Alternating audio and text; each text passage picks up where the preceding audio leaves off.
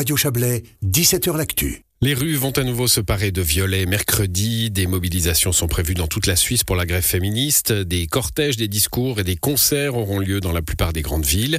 Pour structurer la journée, les collectifs féministes et les syndicats ont planifié des actions à trois heures différentes. Les précisions de notre correspondante à Berne, Marie Vuillemier.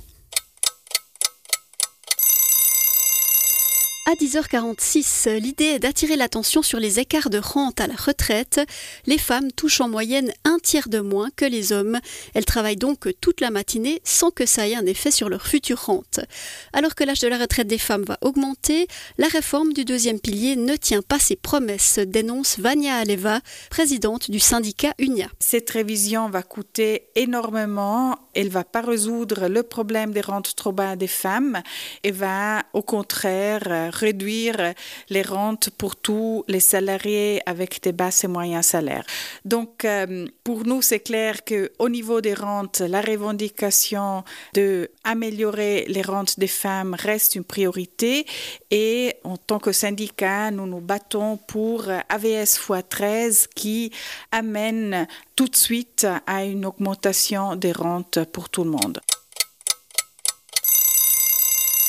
À 13h33, l'accent est mis sur les différences de revenus entre les genres.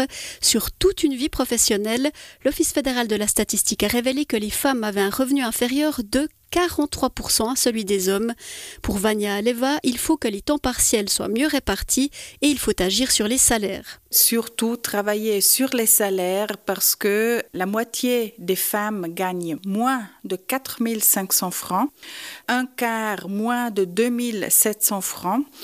En même temps, si on regarde le salaire horaire, il y a une discrimination structurelle au niveau des branches. Le plus euh, il y a des femmes dans une branche, le plus le salaire est bas. C'est hyper important de revaloriser cette profession dite féminine, donc les soins, le commerce au détail, toutes ces professions que pendant la pandémie on a dit être essentielles.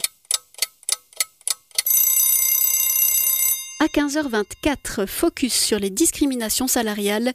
À partir de cette heure-là, les femmes ne sont plus payées pour leur travail, au contraire de leurs collègues masculins.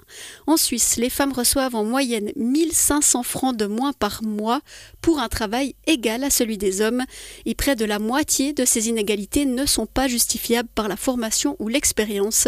Vania Leva milite pour un renforcement des contrôles. Aujourd'hui, les grandes entreprises doivent faire un contrôle sur l'égalité salariale mais ce n'est pas un contrôle systématique avec le devoir d'éliminer ces discriminations salariales et il n'y a aucune forme de sanction.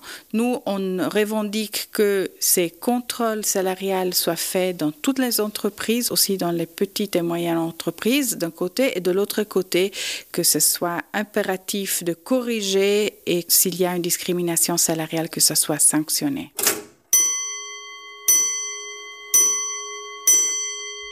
Le dossier de Marie Vuillemier.